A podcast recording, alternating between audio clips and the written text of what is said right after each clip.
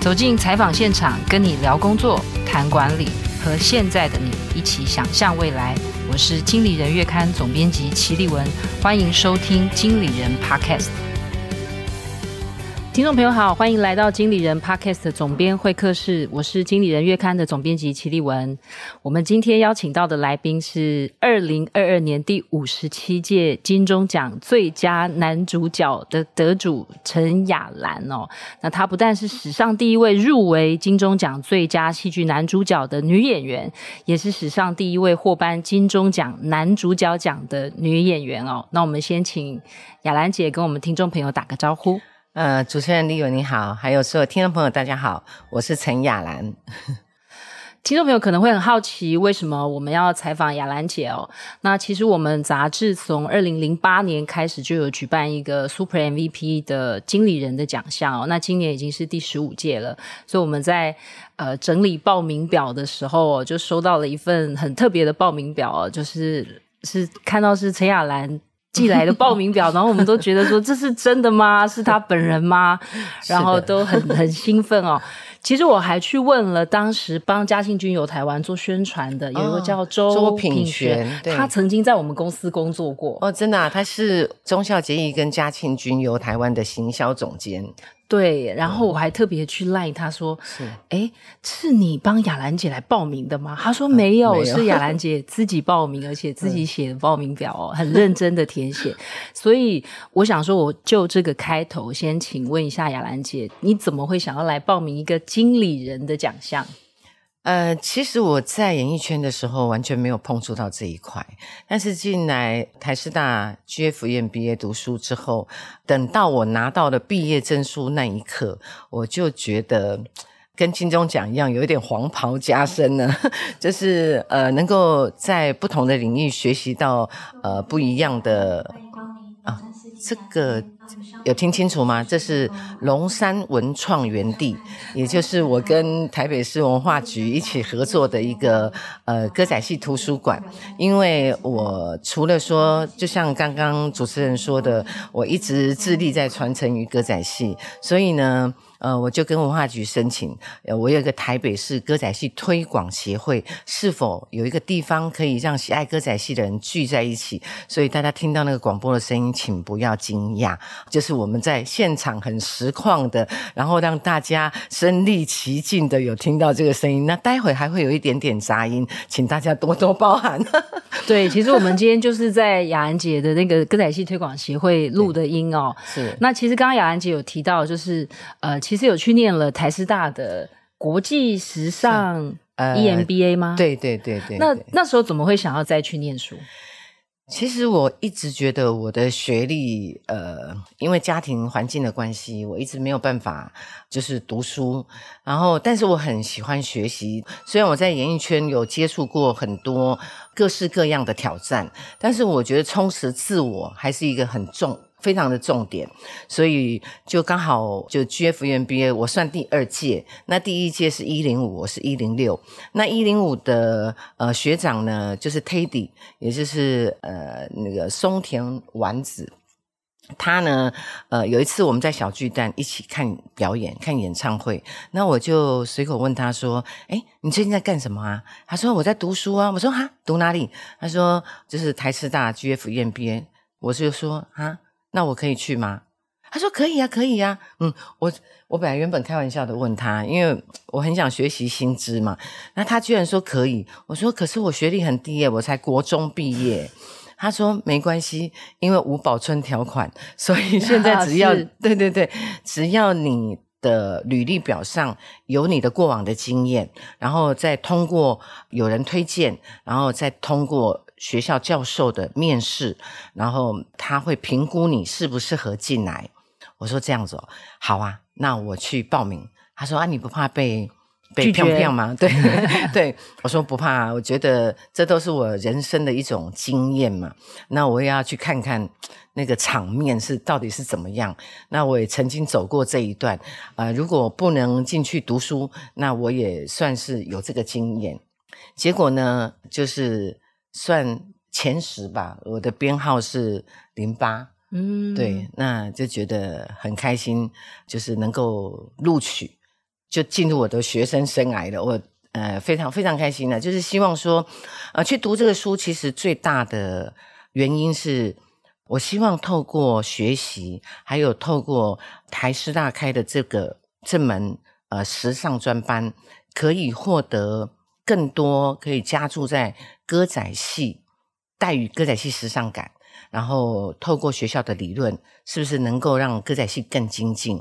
是，其实雅安姐都说她没有读很多书哦，但是我相信其实就人的 smart 有不同的哦，有的是 school smart，就是他在学校里面他念了很多书，嗯、但是其实有一个另外一个智慧是 street smart，就是我在街头上，我在实际的工作场域上面，我也得到了很多智慧哦。嗯、那我想，呃，这个不管是不是吴宝春条款，我相信任何一个职人专。业的工作者在他的工作领域有很好的表现哦，其实都不会差在说他是不是把国文、数学、历史、地理学得很好。对，呃，我刚刚提出五保生条款，我是觉得说，希望就大家不要气馁，不要觉得说好像之前的生活条件没有办法让你呃吸收很多知识，那透过后天的努力，或者是说。你的运气啊，或者是说你的人缘啊方面，你都可以补足以前你觉得遗憾的事情。是，那因为刚刚雅兰姐也说到，就是说其实想要为歌仔戏增添比较时尚的元素啊、哦，嗯、或是比较创新的元素，就是说我们会觉得它是一个传统艺术。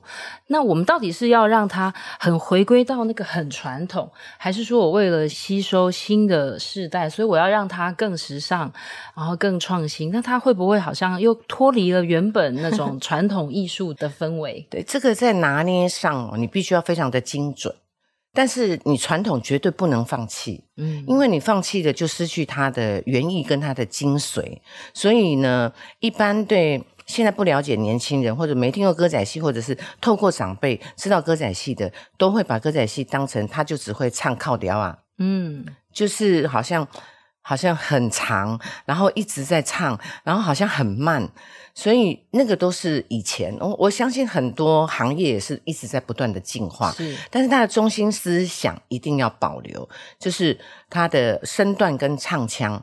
但是我们到这个年代了，它是快时代，我们不能一直唱那么长的歌。对，我看剧都会一点五倍速、两倍速。啊，对对对，很多很多人都是这样子。那我们在歌曲的曲调的安排跟剧本的调整。比如说接近现代年轻人，比如说现在可能是女力崛起啦，或者是说他各方面的心理调整不会再像以前的一男配四女配三女，嗯，这是现在的年轻人他不会接受的。然后我们尽量就是把剧本调成，就是现在年轻人可以很理解的。虽然以前传统真的是男人三妻四妾是一定都会有，但是现在的时代年轻人不一定会。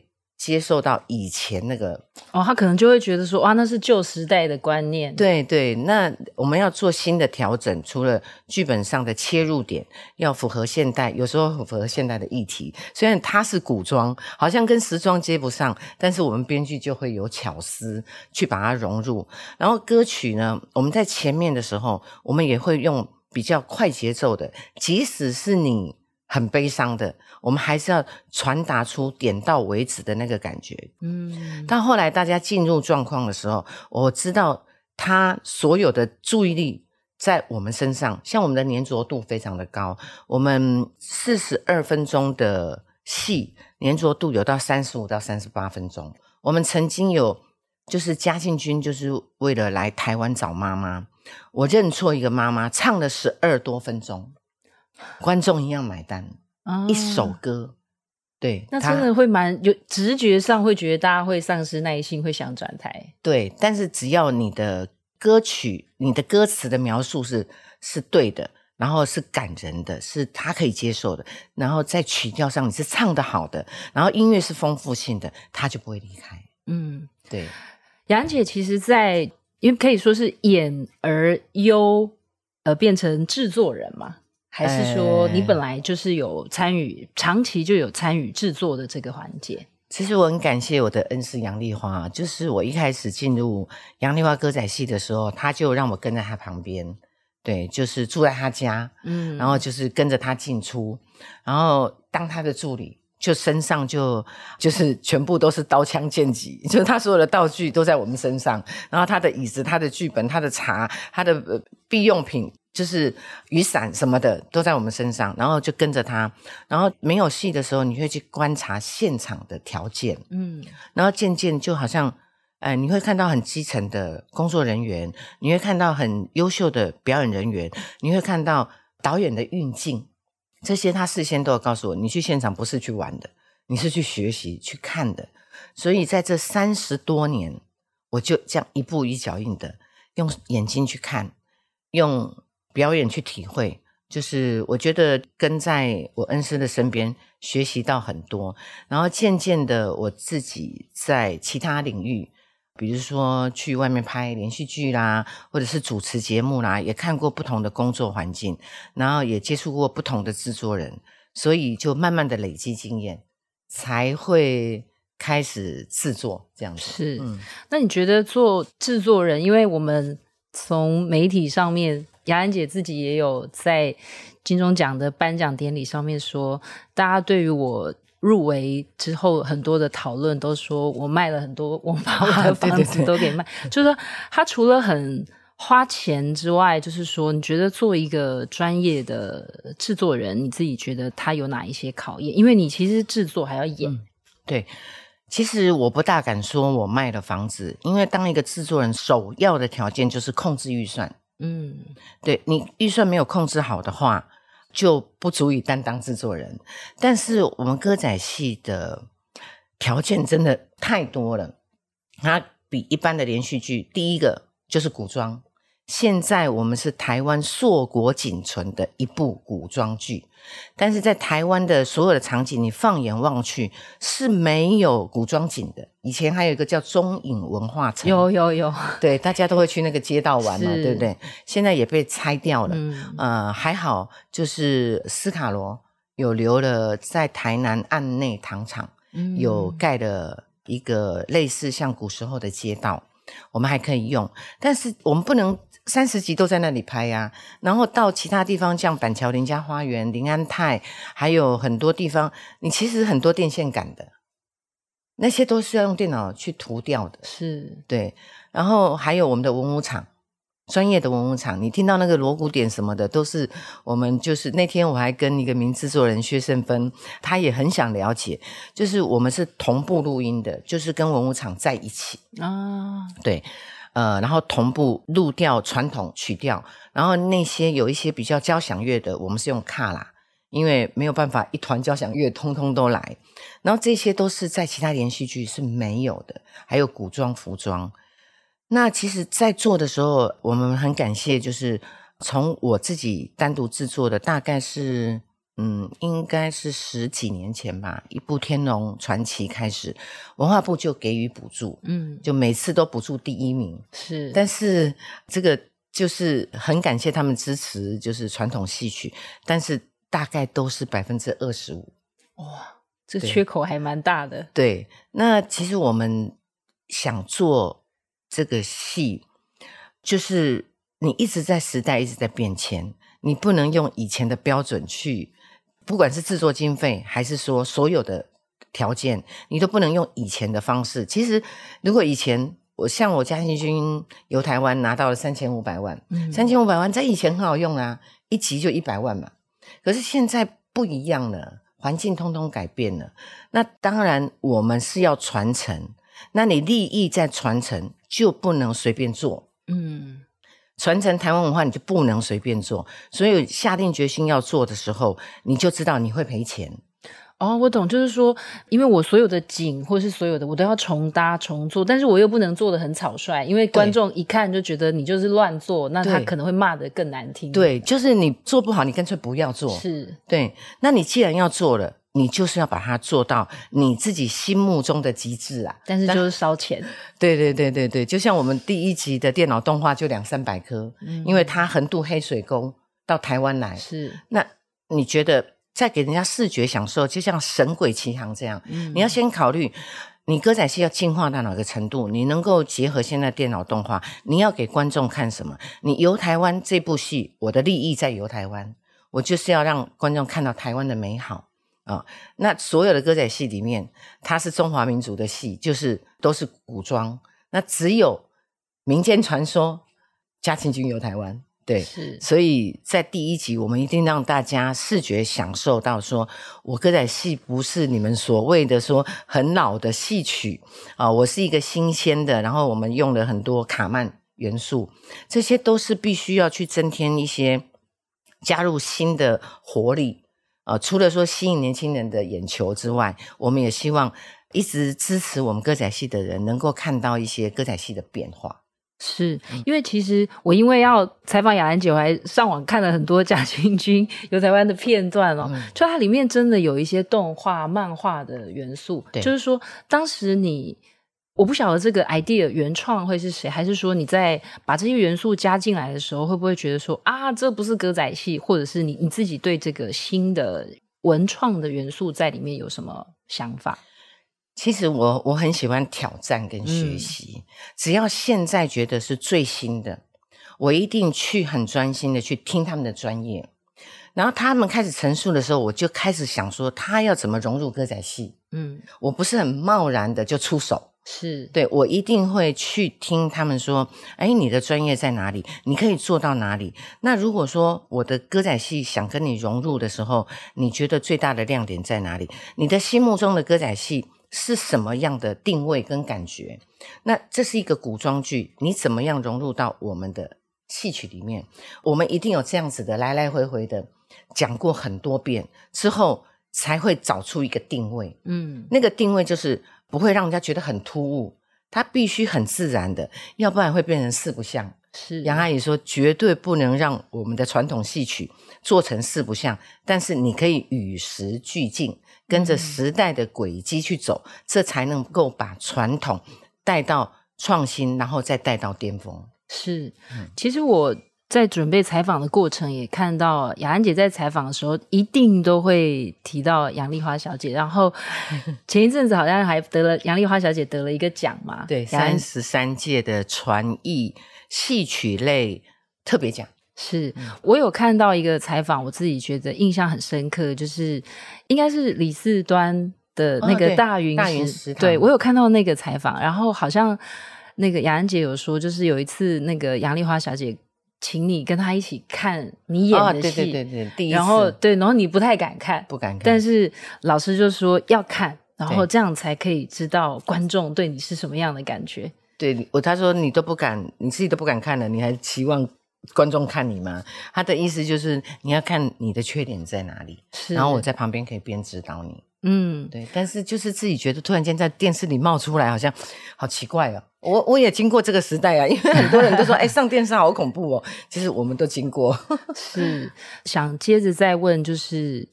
因为我们我们其实觉得每个人职场上都有重要的导师，嗯、那杨丽花小姐一定肯定是，那您都称她杨阿姨，那我们也就，那就是说，呃，在这个过程里面，你觉得她教会你最重要的一些经验也好，或是智慧也好，是什么？我在引言人的时候，我特别有讲说，他其实挑选学生最重要的是他的品德，嗯，他并不是先挑他的技艺。他觉得他的功力，他觉得后天他可以帮他培养，嗯，但是一个人的品德是非常重要的，对，所以呢，我称呼他是一个德艺双馨的艺术家。那所以在我们进剧团的时候呢，他就告诉我们说，呃呃，讲台语的啦，可以可以，我我我外通外通，通呃，就是我干我跳我冰强。干干翘翘天不久，就是说我们做人一定要有善念，啊、嗯呃，就是举头三尺有神明，不要太干翘。对对对对，就是跟我们歌仔戏在讲的忠孝节义是一样的。你只要是品德好，你的你出发点是善良的，我觉得老天有眼，一定会帮助你的。嗯，你如果要用旁门左道去做你的事业，或者是走你人生这条路，你肯定有一天会遭呃，不遭天谴，当然是比较严肃一点呢、啊。那还是会碰壁。他觉得运气跟人缘是一件非常。重要的事情，尤其在演艺圈里，我相信在公司也是一样啊。真的，其实都说面试人的时候，就是技巧、技术，嗯，可以进来再学。对。但是呢，可能呃，那个做人做事的那个基本的原则要把握。对对对，你这你看，我们如果两个我们是同事，你每天在算计我，是，你会觉得这大家都很累嘛，对不对？嗯。大家都很真心真诚的相待，这是一件很愉快的事情，尤其在。我们歌仔戏剧团，我们是一个不一样的文化。我在师徒制有写过，我们的文化就是我们比较像大家庭。嗯，像我去拍别人的戏，可能事后我们就杀青了以后，可能几个演员还会联络。但是我们歌仔戏这个家庭是不一样的，它是会从你本身发展到你，比如说你的家庭，他会关心到你的父母亲，关心到你的呃，就是你的直系呀、啊、旁系呀、啊，就是团长都会关心到。所以我们是一个蛮特殊的一个环境，所以一进来大家都要像一家人。那你看，每个人都是独立的个体，你突然间跑到这个剧团来，他希望你成为他的一家人。你的品德如果不好的话，在里面腥风血雨的这样子，我觉得，哎，就是会比较呃，不会像一家人，是一家人的感觉比较。其实很多专业经理人或企业家在接受采访，他们最后到头来重视的都是诚信。品德、嗯，对，然后其实很多的经营管理的那些技巧、知识都是可以后天培养学习的。对对对，对。接下来想问雅安姐，就是说你会不会觉得很烦？就是大家都说啊，你这样歌仔戏的传承很辛苦，很辛苦，你为什么要做？我相信一定也有人问过你，雅兰姐其实。条件内外都很好，其实真的可以在很多的领域，不管是戏剧或是主持，有更多的发挥。但你好像把这个使命扛下来，那你自己怎么诠释？就是说是辛苦吗？是天命吗？还是说，呃，你其实还有更多的使命在里面？呃，歌仔戏可以算是我的根。我在妈妈的肚子里就听歌仔戏，就是歌仔戏世家。对。那如果说，呃。最重要的，到后来，我从以前不太喜欢歌仔戏，到进入歌仔戏的表演领域，到我的恩师杨丽花身上看到歌仔戏的美好，然后开始呃很专心的去学习歌仔戏。然后当我发现说，歌仔戏是唯一源自于台湾的原生剧种，嗯，那这个我就觉得 我是放不下的了，是对。因为就像我在金钟奖说的，就纽约有百老汇啊，日本有能剧啊，或者是说呃意大利有歌剧，那这么漂亮、这么美丽的，然后原生剧种绝对不能放弃。尤其是我承袭到杨丽花的 DNA，然后他一直每次都在把歌仔戏带向巅峰，可是他现在把歌仔戏的这个传承的使命交付给我，那我必须要把它。传承理念，还有我爱台湾这块土地，我希望这个唯一的原生剧种不能断掉。虽然说有很多也是有歌仔戏的表演者在传承，但是电视歌仔戏这一块，杨丽花算是金字招牌。他每次推出的时候，收视率一定很好。那大家现在在看说，为什么两三年才能推出一部？最主要就是经费上的问题。第二点就是。人才断层的问题，因为编剧其实歌仔戏真的不是一般连续剧的编剧可以写的，嗯，他必须要有历史内涵，然后他必须对台语非常的了解。伊要写戏故人啊，像新卡北北招三关，该往受一回中原，放下谁凉波兰冠，一心被水王波穿。你看他的平仄必须要压得这么好，嗯，然后在四句里面总共二十八个字，他要把所有的就是。他的心理状态全部都要描述完整，嗯，所以我们现在可能只能听得到他是押韵，对不对？但其他的我们其实不懂，对不对？对，他在那个他回来想要找王宝钏那个心态，嗯，所有都写在这二十八个字，是不是？现在一场戏做下来二十分钟还没有讲到重点，是对他必须要有这样子的功力，然后呢？一直不放弃，就是我坚信它不是夕阳产业啊、嗯。是，因为从嘉庆君我们三十集累积一千五百万的观赏人口，透过电视是非常强大的传播力。那舞台有人做，那电视我承袭杨丽华 DNA，我知道怎么做电视是好看的，是能够抓住观众眼球的，是可以把歌仔戏用更大的传播力去传递给下一代的。嗯，所以我坚持不放弃，就是我觉得我有信心做得到，只是我没有经费，是。对，我没有够能力可以让它每年出现一部，因为像杨丽花那个时代，一年有三四档。的时代已经不可能在现在这个时代存在出现了，因为呃，现在我们的数位科技一直在进步，它的后置一直在要求，对我们后置团队，你必须要到，比如说我刚刚说，从简单的修电线杆、修那个监视器，嗯、到做到后面全部把它电脑动画起来，因为你没有场景，你必须要后面都是电脑动画，那很多都在拍古装剧。全世界有一些在拍古装剧，是你要推出一部古装剧，你怎么跟人家比？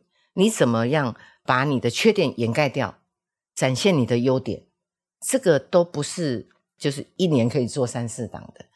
如果能够一年一档，我就很满足、很知足了。如果经费够的话，那我相信用常态性的去播出歌仔戏的观众会回来。然后我很有信心的，就是歌仔戏会耕耘到下一代，因为我在台北市歌仔戏推广协会，就是我们现在访问的所在地，嗯、就是还没有拍戏的这个空档，我都会开课。嗯，那我们来报名的有国小、国中、高中、大学、研究所、社会人士，嗯，所以他们都是因为看到电视歌仔戏，然后来报名参加。是，所以我觉得传承是有望的。然后。透过我刚刚说的三十几一千五百万的观赏人口，它是有可以生根、有可以常态性的去做的一个条件。只是当然还还是有种种条件限制住，包括说呃不要一直提经费了哈，呃钱不是万能，但是没有 钱也万 万不能，对对对。所以我绝对有信心，歌仔戏要传承不是一件难事。是，就是说，其实我们现在在想说，歌仔戏好像是。呃，我不知道听众朋友现在心里想说，他到底是几岁的人在看？但是其实嘉庆君游台湾的主力收视群是很年轻的，嗯、大概二十到二十九岁。对对，就是我自己在看到这些数字的时候是蛮惊艳的。嗯、那我想也会回到雅兰姐讲的，就是说，其实你如果吸引世世代代的年轻人，他就会愿意开始有兴趣，他愿意来接触。对。但是我一直在想，我在看嘉庆君游台湾的一些片段的时候，就是。那有的台语都讲每天瞪不要闹，我是说我们现在如果想学，哦、他他台语都不太会讲了，那就是看歌仔戏啊，歌仔戏不是全程都台语吗？而且歌仔戏的台语是最标准的。对，那他那个腔要怎么把它纠正？那就是说调整到非常非常的标准。呃，其实哦，你说平常大家吗？对啊，对啊，其实我平常不太讲台语了嘛。但是我我如果对这个领域有兴趣，那我是不是要全部重新把台语再练得更好一点？哦，如果说对歌仔戏有兴趣，想要来学习，当然你进来我们就会嗯调整你。是，那如果一般大众，我觉得很开心的，你如果可以讲台语母语，呃，操你呆，操你呆，嗯、我们也不会。纠正是是是，只是会告诉你，哎，正确应该怎么说？嗯，那我觉得就是，呃，大家不要把这个我们这么美好的语言给忘记。所以我们在歌仔戏里面也有会讲一些俚俗语，嗯，就像我们刚刚说的，我干我跳我不跳，这些都是古时候呃我们祖先传下来的智慧。我觉得这些语言一定要把它保留下来。那看歌仔戏学台语。是一个最正确的方式。对，我刚刚也是这样想，因为我刚刚听雅兰姐，虽然只是简单说几句台语，我都觉得那个你如果对语文有兴趣，其实是看歌仔戏应该可以学到最道地、最标准的台语。对。然后我也觉得我自己在准备这个采访的过程里面，我确实也更加深了我的呃相信这件事，就是说歌仔戏如果是台湾原生的剧种，我真的觉得。应该从国家到人民都应该想方设法留住他，而不是说让他好像越来越越暗淡，越来越没有人传承。我想这个也是雅安姐心里面一直在想的事情。对，就是大家知道我卖了房子之后，就很多粉丝就留言：你不要一个人扛，嗯，你用群众集资，是你让我们大家来奉献。嗯，因为其实我真的是脸皮很薄的人，我拉不下那个脸来说，啊、拜托啦，哎，可不可以支持我啦？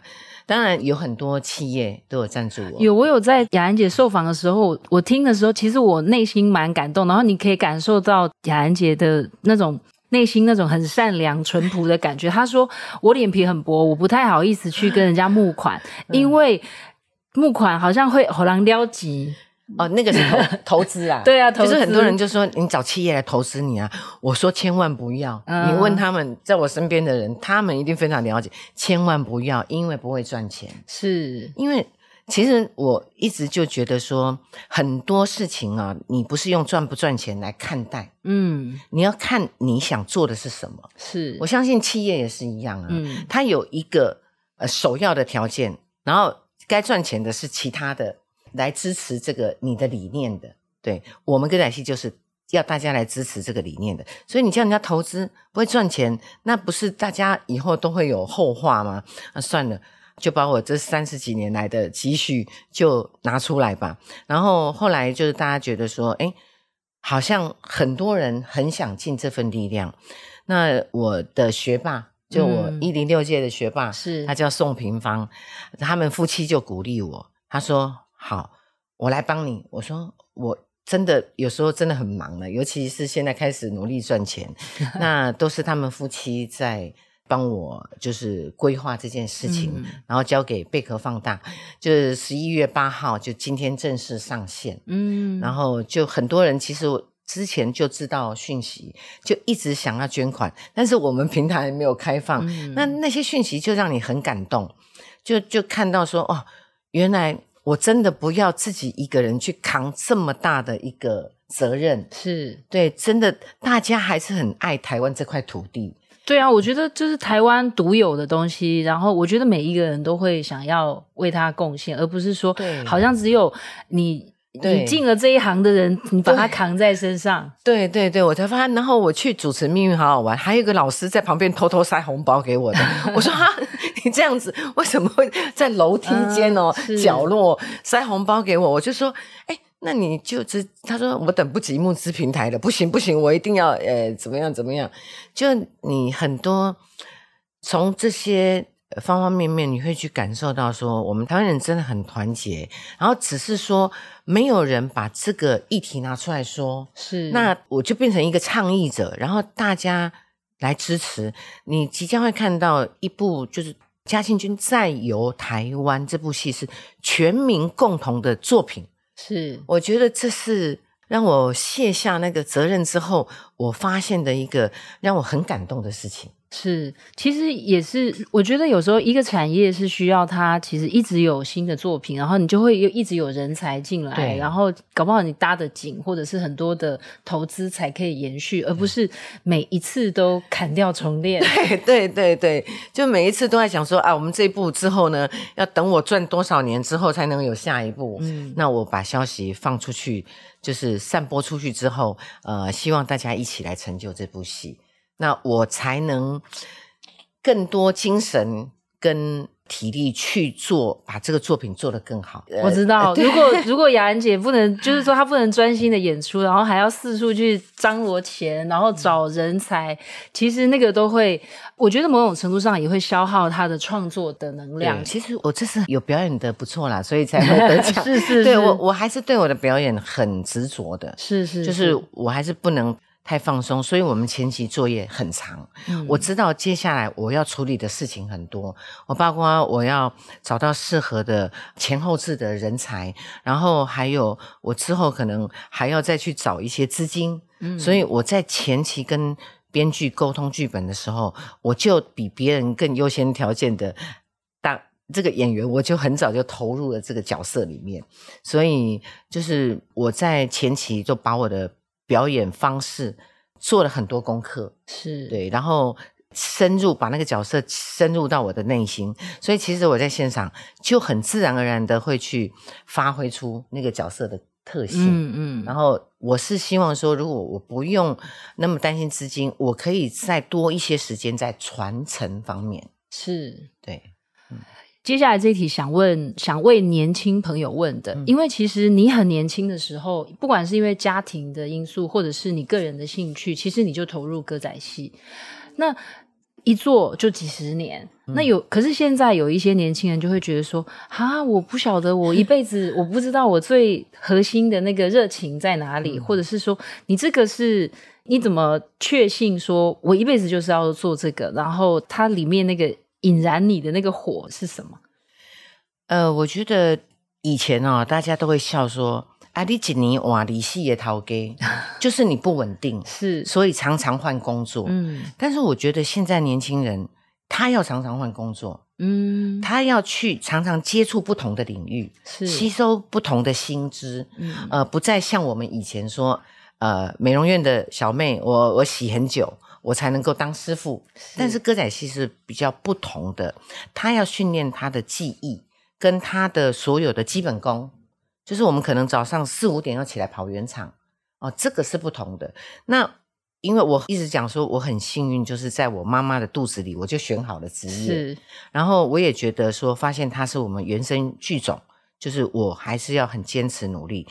那其实你像年轻人去试不同的领域。呃，不同的专业之后，你会发现一个为什么这件事情你诶会一直想做，你会没日没夜的，然后整天都在思考。嗯，就像我跟杨阿姨脑袋里只有歌仔戏这三个字，嗯，那就是我们真的很热爱。是对，你只要达到这个点，嗯，我觉得你就没有选错了，你就直接你心里对这件事情是很开心、很高兴，你是锲而不舍的，那你就找到你的专业，跟你想要做一辈子的事情了。所以杨阿姨从小到现在一直都还是在想说，我要怎么把歌仔戏再做得更好、更创新。对对，他现在会跟我分享了，因为他毕竟不适合再出来。让他那么多事情烦心是啊、呃，对，所以像忠孝节义是他制作的，嗯，我也让他宣传三次。嗯，那你知道我们现在媒体这么多，其实我们要跑要宣传的媒介真的是太多了。嗯，那嘉兴君游台湾他是艺术总监，我也好像只让他出来一次，就是我的记者会，我就尽量让他就在幕后协助我，帮助我。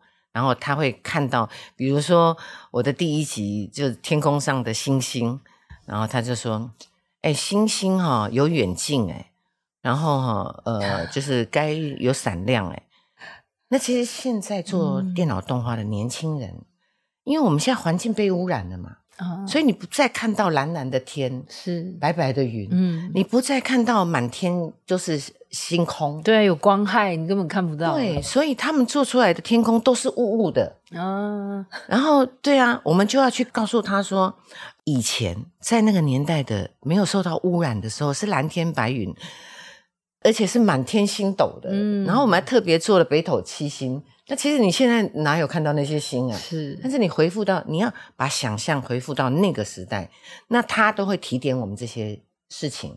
然后海水啊，不要坐在你的船，不是开在游泳池里面的，你是开在大海上的。嗯，所以他就呃，还有一些歌仔戏的配乐，就是我们不像一般的配乐说，可能就是用一些就是别人的那种 source。嗯、我们一定要加入歌仔戏传统的，他可能会哒哒哒腾腾腾腾腾腾，这个都要进去，才会是歌仔戏的味道。是，那他现在都在协助我做这个事情。对，嗯、杨姐，你自己觉得得奖前、得奖后、金钟奖的这个前后，你自己的心境有没有什么转变？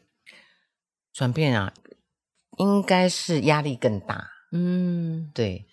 呃，虽然我得的是男主角奖，是我个人奖项，嗯、但是我很高兴的是，借由这次的入围甚至得奖，让更多人看到歌仔戏，嗯，这比我个人得奖还要高兴，嗯，对，因为引起大家对这个原生剧种的关注。那我的压力大，是我的下一部全民的制作了，啊、那我怎么让全民觉得说我是让他们。因为这部戏感到骄傲的，是对，这是我比较大的压力。嗯、那我其实我个人得奖，我隔天还不就去拍戏了，我还被演员骂的要命。对啊，那演员说你怎么来了？我们昨天晚上一直指望说撤销通告，你应该去狂欢的，你应该去喝到早上天亮五六点的，你怎么可以连累我们还来拍戏？我说啊，我连累你们了。我说我就是很，我就觉得说你当一个艺人。演员，你就算很专业。人家发了通告，你怎么会告诉他说我得奖了？明天不要排我啊！就像其实隔天还是一样，像公务员一样，或者是像一般的上班族一样，就是我前一天狂欢，我隔天还是要准时上班。是的。然后呢，今天很多简讯，昨天晚上就啪啪啪啪啪啪，很多简讯都来了。其实我们在聊的过程当中，今天是我的生日，生日快乐！谢谢。呃，所以我还是哇，很荣幸，因为真的都被排满了。是，他只是生日当天，他们都觉得说应该让我休息，所以你们就在我的休息空档里面。哦，我们真的很不好意思，没有，不会，不会，不会。所以我觉得，呃，能够多一些管道。让大家听到歌仔戏，并不是听到我的成就，是我觉得是听到歌仔戏，我都愿意去。除非说我真的没有时间了。嗯嗯。那其实，在跟你对谈的时间，其实我刚刚要开始录的时候，我就啊，我的声音状况可能会比较不是很好，因为其实真的最近工作的。的那个真的真的有一点超时了，嗯，嗯，所以如果没有表达的很清楚，才请主持人还有观众朋友 呃多多包涵。不会不会，我们就一起跟雅兰姐说生日快乐哦，谢谢。其实我我自己会觉得。不可讳言，我相信很多人确实是因为这一次在金钟奖的入围，在更加的关注歌仔戏。那、嗯、也是因为这样，其实可能过去当然雅兰姐的《嘉兴君游台湾》在上映的前后，其实媒体也会有相当多的报道。但是这次透过入围，其实我觉得让大家用不一样的视角来了解歌仔戏。我自己也是在准备的过程，然后看到雅兰姐很多的采访，还有包括。得奖的那一刻，最后那一句“我爱歌仔戏”，其实我听了都跟着一起掉眼泪。好多人都说他们都掉眼泪，对，我就觉得，哎，我觉得说，哦。那太太太好了，对，就是说，其实我觉得是换回，因为我自己小时候也听歌仔戏啊，我就在电视上看歌仔戏，所以你这样公台，台湾要公台语，对，所以就是说，我觉得这个是台湾很重要的一个文化，然后我也觉得，像刚才雅安姐有说，透过贝壳放大，我也觉得这个是一个传统跟创新很重要的结合。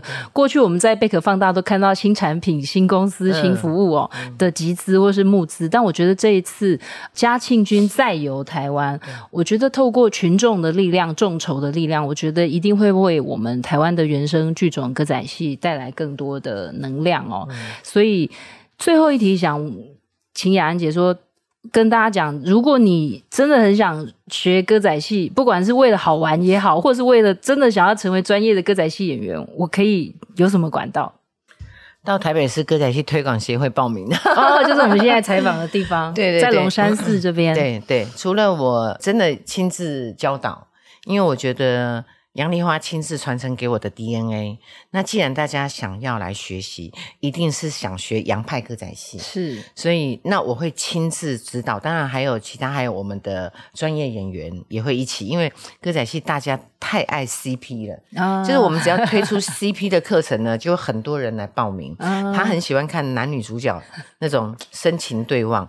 那所有的 make up 当中，我们一定会跟就是。会有杨丽花这一派的 CP 感啊，所以呃，只要有开课，我们都很欢迎大家来报名。